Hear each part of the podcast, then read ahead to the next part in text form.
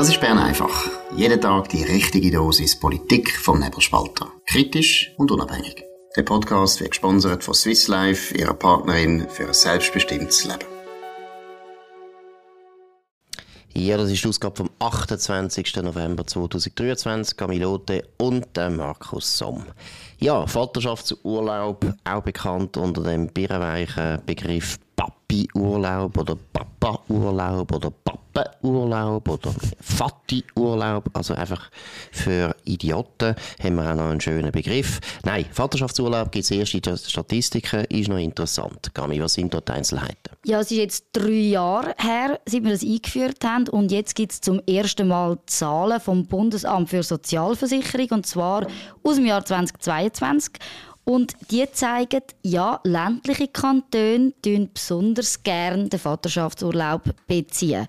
Und ganz speziell, wo auffällt, ist Appenzell Innerrhoden. Die haben nämlich damals mit 65,3% Nein zum Vaterschaftsurlaub gesagt und sie sind jetzt sozusagen die Anführer in dem Ranking, wo am meisten Vaterschaftsurlaub beziehen.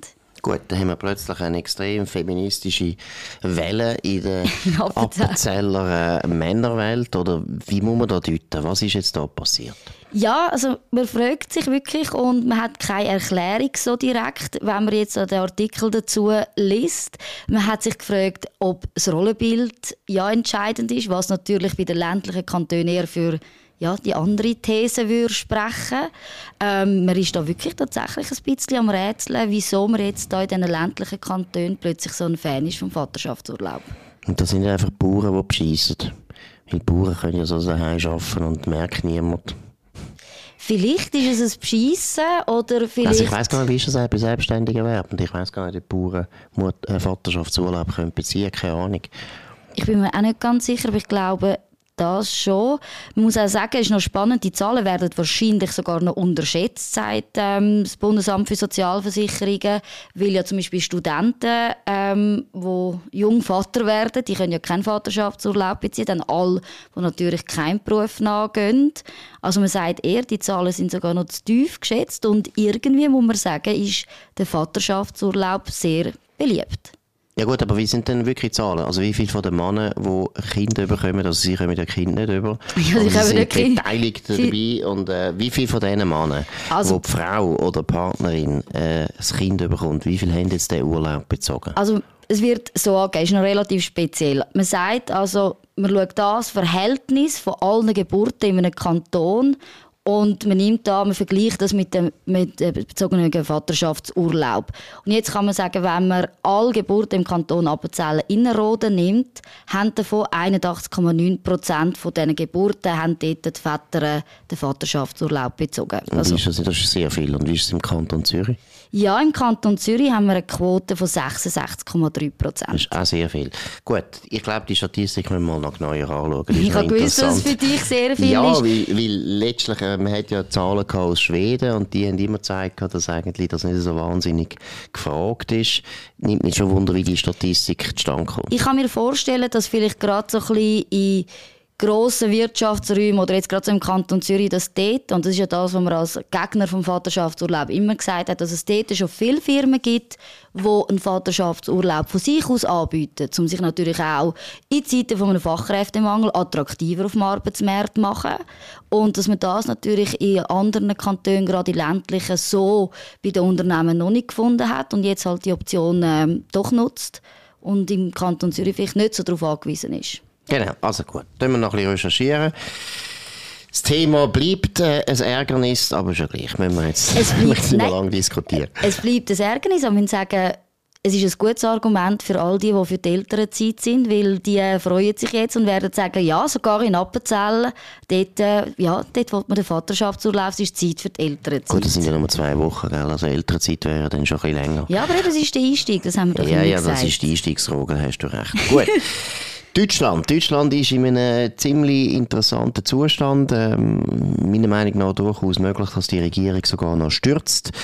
Heute äh, der Olaf Scholz, Bundeskanzler im Bundestag, hat sich müssen erklären. Was sind da die wichtigsten Erkenntnisse?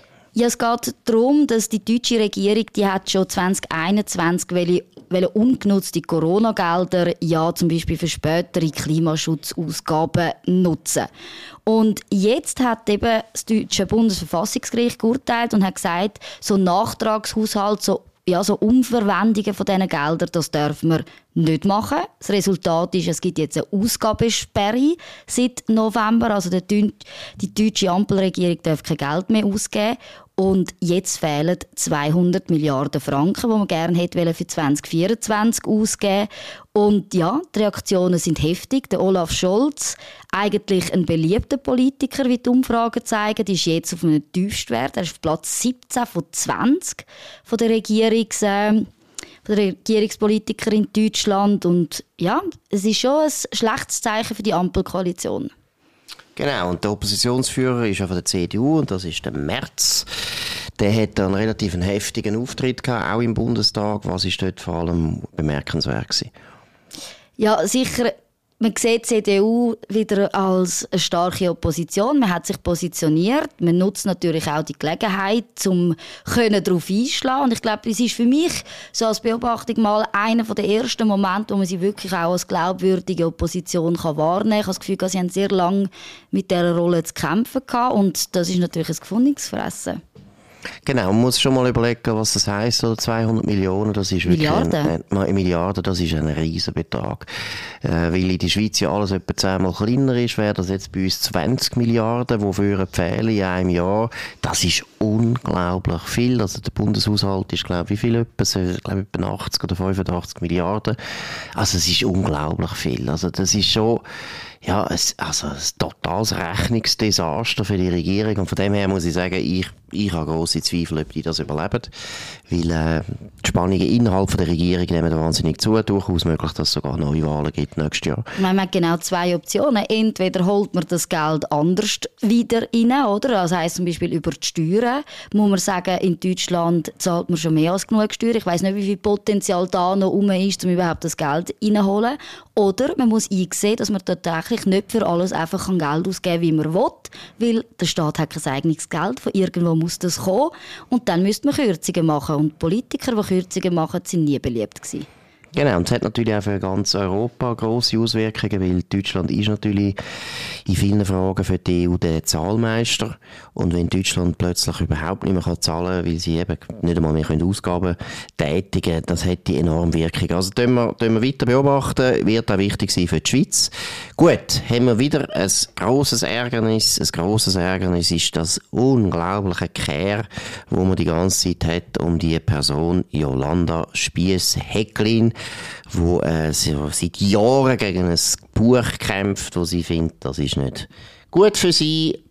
Vielleicht kann man sich einfach mal mit Pressefreiheit auch abfinden. Haben wir jetzt auch schon relativ lang und Frau Diola, äh, Frau Spies-Heckling können sich damit abfinden. Was ist da der neueste Stand? Ja, sie hat sich äh, nicht abgefunden, obwohl immer wieder in den Medien zu lesen ist, dass sie gerne ja, so weit wäre, dass das abschliessen könnte, dass sie endlich ihre Ruhe hat und nicht mehr in der Öffentlichkeit stehen Ja, jetzt kommt ganz viel öffentliche ja, Aufmerksamkeit auf sie zu, weil nämlich der Europäische Gerichtshof für Menschenrechte hat ihre Klage entgegengenommen.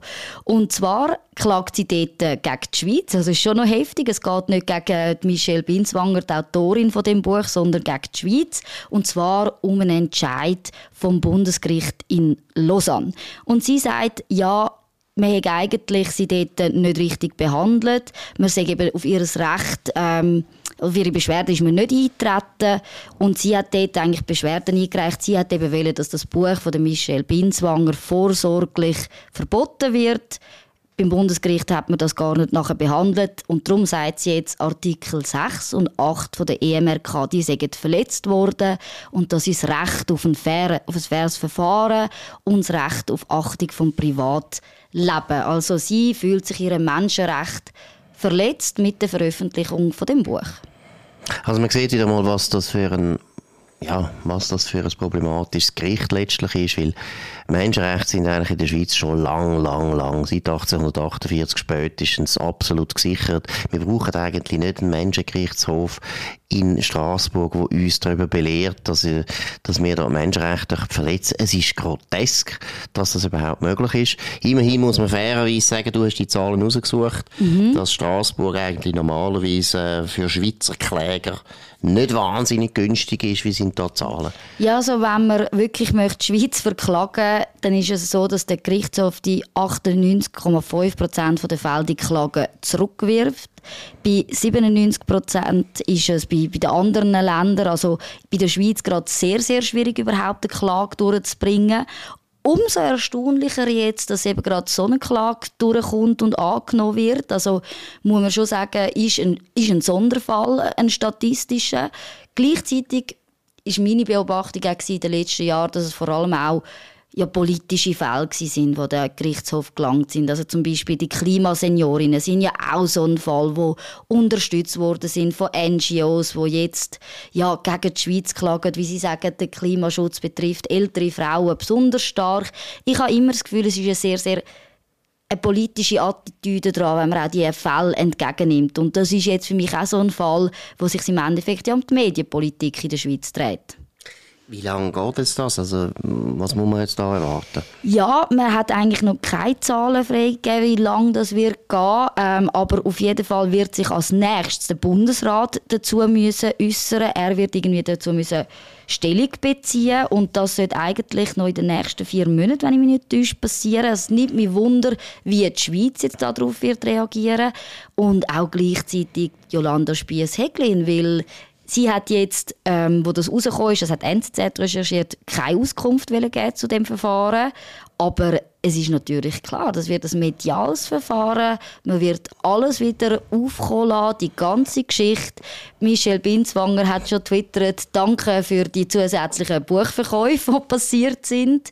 Es wird, die Geschichte wird so nie ein Ende nehmen. Und ich glaube, sie wird dann nie ein Ende nehmen, bis die Jolanda Spies-Heglin aus ihrer Sicht Recht bekommt. Ja gut, aber das kommt sie vielleicht nie. Also, ich weiss nicht, vielleicht würde sie nachher noch du noch anrufen, oder was würde sie nachher machen, wenn, wenn jetzt Straßburg gegen sie entscheidet? Nein, aber es ist schon Michael Kohlhaas mäßig, oder? Das ist ja die Geschichte von Heinrich von Kleist, ja, wo ein Mann einfach durch alle Instanzen die ganze Zeit äh, sein Recht sucht und am Schluss kommt das Recht natürlich nie über. Es ist eben, es ist eigentlich äh, sehr schwer nachzuvollziehen, was die Frau sich da auch antut, weil mhm. du hast es vorher erwähnt, ich meine, sie hört nie auf mit dem, also es wird auch für sie nie fertig sein, sie muss sich jetzt immer wieder mit dem mhm. beschäftigen und alle Menschen auf der, auf dieser Welt kennen sie nur noch als die Frau, wo in Zug die komische Affäre gehabt wie immer die auch war. Also es ist irgendwie, also es ist schon schwer nachzuvollziehen. Es ist schwer nachzuvollziehen. Vor allem hat man lange das Gefühl gehabt, dass sie mit ähm, Netzcourage versucht hat, sich ja ähm, wie, wie eine, sagen wir so, eine andere Existenz aufzubauen. Also sie hat der Politik den Rücken gekehrt, ist dann als Netzaktivistin bekannt worden für eine Organisation Netzcourage, wo auch medial sehr beachtet worden ist, wo teilweise auch staatliche Gelder beantragt hat. Man hat eine Zeit lang wirklich das Gefühl, dass sie versucht, da äh, etwas anderes, etwas Neues aufzubauen. Aber gleichzeitig parallel ist natürlich immer der Klagezyklus, wir können ja wirklich von einem Zyklus reden, wo die Geschichte immer noch begleitet. Die Frage ist auch, wer finanziert das Ganze? Weil es ist natürlich nicht günstig, sich immer durch all die Instanzen zu klagen. Das geht über Jahre. Also wenn ich recht bin, ist es, ähm, glaube jetzt fast schon neun Jahre her, dass wir da mal den ersten Prozess hatten dazu. Auch der Durchhaltewille, das zu haben, das immer wieder neu auszulegen, ist für mich ganz schwierig. Ja, also es ist sehr viel wertvolle Lebenszeit, wo die Frau sich da tut zerstören. Also gut, aber das ist ihren Entscheid. Gut, wir gehen zum letzten Thema, zum Elon Musk. Und Elon Musk ist natürlich ja, einer der interessantesten Unternehmer. Eine Mischung zwischen äh, verrückt und irrsinnig und genial.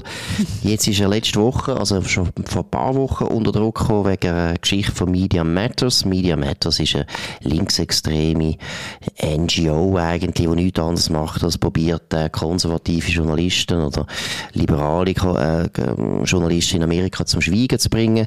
Die haben dann behauptet, und das haben sie können machen, indem sie ein bisschen den Algorithmus äh, manipuliert eigentlich haben, äh, haben die können sehr viel wichtige Inserenten von Twitter, also besser gesagt heute X, dazu zu bringen, dass sie ihre Inserat zurückziehen, weil sie behauptet haben, also Media Matters hat behauptet, ja, es gäbe da ganz viele Neonazi-Äußerungen auf dem Netz und äh, Apple zum Beispiel ist eine der betroffenen Inserenten gewesen, die dann auch zurückgezogen hat, ja, da kommen dann eben Neonazi-Äußerungen neben der Werbung von Apple, aber eigentlich haben sie es sehr raffiniert manipuliert, dass das überhaupt passiert. Normalerweise würde das nicht so passieren. Das ist das eine, die eine Geschichte. Da kann der Elon Musk nicht sehr viel dafür und es ist interessant, er hat jetzt Media Matters verklagt und wenn der reichste Mann der Welt mit allen seinen teuren Anwälten gegen Media Matters vorgeht, kann man davon ausgehen, dass das sehr, sehr teuer wird für Media Matters. Das ist wahrscheinlich keine gute Nachricht für die. Aber der Elon Musk ist auch ein Jockel. Oder ein Double, kann man auch so ein sagen. Löli? Ein Löli, nein, mehr als ein Löli. Er ist auf jeden Fall jetzt in Israel. Und warum ist er in Israel? Ja, er hat eine Aussage, die auch auf Ex äh, erschienen ist, die eindeutig antisemitisch war, die über die, eigentlich den, den Juden in Amerika vorgeworfen hat, ja, ihr sind selber die schuld, dass jetzt das so weit gekommen ist, weil irgendwo haben die ja auch die ganze Politik von der Open Borders und die Migrationspolitik, die so schlimm ist, haben die ja immer verteidigt.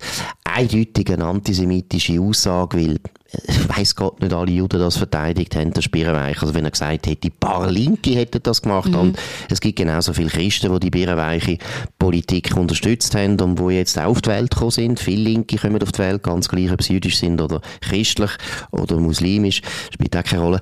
Aber Elon Musk, und da muss man ihn wieder lassen, hat das jetzt gut gemacht aus meiner Sicht. Er ist wirklich auf Israel gegangen mit dem Netanyahu in einen Kibbutz und ist schwer beeindruckt natürlich, weil dort sind die ganzen Spuren von dem Massaker, kann man dort anschauen. Ich glaube jetzt auch von der, was soll man sagen, Reputationsmanagement sehr gelungen.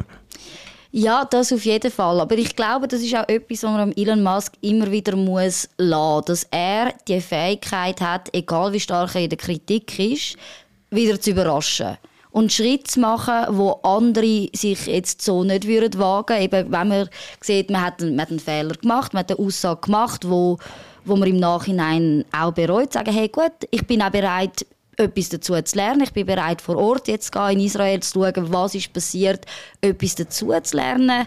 Und das ist eine Fähigkeit, die man wirklich ihn dafür muss loben, dass er das gemacht hat.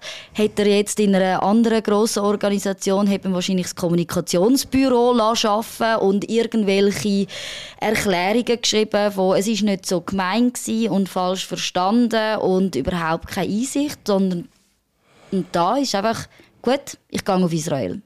Also ich muss sagen, das ist ein ganz wichtiger Punkt, oder? Kommunikation ist Chefsache. Und ein Elon Musk tut das total nachleben. Das ist wirklich meiner Meinung nach etwas, wo sehr viele Manager sich müssen zu Herzen nehmen er selber hat ein Seich gemacht. Er hat eben die Aussagen, die eindeutig antisemitisch sind, hat er gesagt, das ist das Wort. Hat er so, hat er geantwortet, mhm. oder? Also wirklich birrenweich.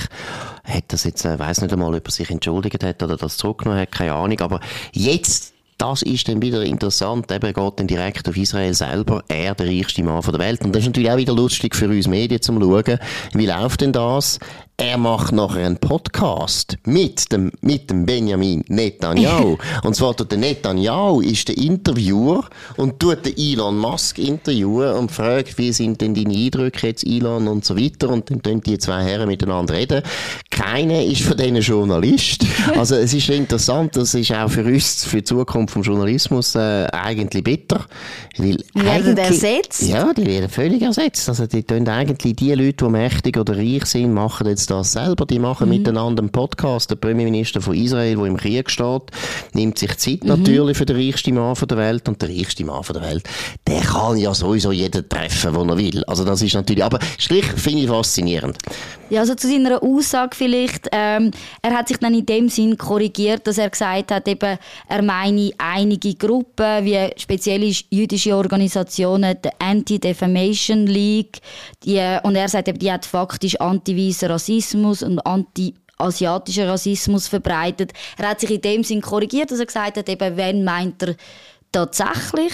Und gleichzeitig eben, er macht den Podcast, das ist mal das eine, er geht auf Israel. Bei ihm steht natürlich auch äh, sein Kommunikationssystem Starlink äh, noch als Option, dass man das bereitstellt. Das hat man ja schon in der Ukraine gesehen. Dort im Krieg hat er das relativ zügig bereitgestellt, dass man dort eben auch einen Internetanschluss gehabt hat. Und das sind halt Sachen, wo immer wieder überraschen, wie kann man in so einer mächtigen Position dann eben sich doch nicht so einengen lassen, wie man das erwartet und einfach das machen, wo man davon überzeugt ist und nicht einfach versprechen, sondern von heute auf morgen. Also er geht, er macht es ich finde das beeindruckend. Ja, ja, und er reist von Amerika auf Israel schnell, oder? Tag, Tag. Und geht selber mhm. vor Ort. Und man sieht ihn dann, wie er in dem Kibbutz rumläuft und das alles genau anschaut. Dass die Israelis haben auch alles so gelassen, wie es hinterlassen worden ist von der, von der Mörderbande, von der mhm. Hamas. Mhm. Und das, ist, das sind ganz schlimme Bilder. Und äh, ich finde es, also, tönt's hören, der Podcast ist aus meiner Sicht sehr, sehr eindrücklich. Auch was Elon Musk sagt, auch was der Netanyahu sagt, ist, ist gut. Auch was die Israelis, oder, es gibt dann auch Leute, die Verwandte oder ja, Verwandte von Opfern oder von, von, vor allem von Geiseln, die jetzt noch in Gaza sind, die eben dann nachher das zeigen, Videos zeigen, wo von ihren Kindern, die gefangen worden sind und so weiter. Also sehr, sehr eindrücklich. Meiner Meinung nach hat Elon Musk das jetzt sehr, sehr gut gemacht, wieder gut gemacht, was er, äh, was er falsch gemacht hat, offensichtlich. Jetzt noch letzte Frage, bevor wir, bevor wir abschließen. Mit welchem Staatschef würdest du einen Podcast mal machen? Hast du das mal überlegt? Mit dem Donald Trump. Mit dem Donald Trump. Ja, also Markus Somm und Donald Trump im Bern einfach. einfach. Bern einfach, das wäre interessant. ja, das würde mich wirklich interessieren. Sonst finde ich, gibt also Olaf Scholz nicht unbedingt, zum Beispiel. der wird dann nicht mehr so lang interessant Ja, musst du beeilen bei ihm. Genau, müssen wir schnell machen. Gut, also das ist es von Bern einfach, besser gesagt Washington einfach, mit der Camilote und dem Markus Somm. Auf neberspalter.ch könnt uns abonnieren, auf neberspalter.ch, Spotify oder Apple Podcast und so weiter. Tönt uns weiterempfehlen, tönt euren Freunden erzählen von uns, das würde uns sehr freuen. Tönt uns vor allem auch hoch bewerten, wo immer ihr das könnt. Wir hören uns wieder morgen zur gleichen Zeit auf dem gleichen Kanal. Bis dann, eine gute Zeit. Das war Bern einfach, gesponsert von Swiss Life, ihrer Partnerin für ein selbstbestimmtes Leben.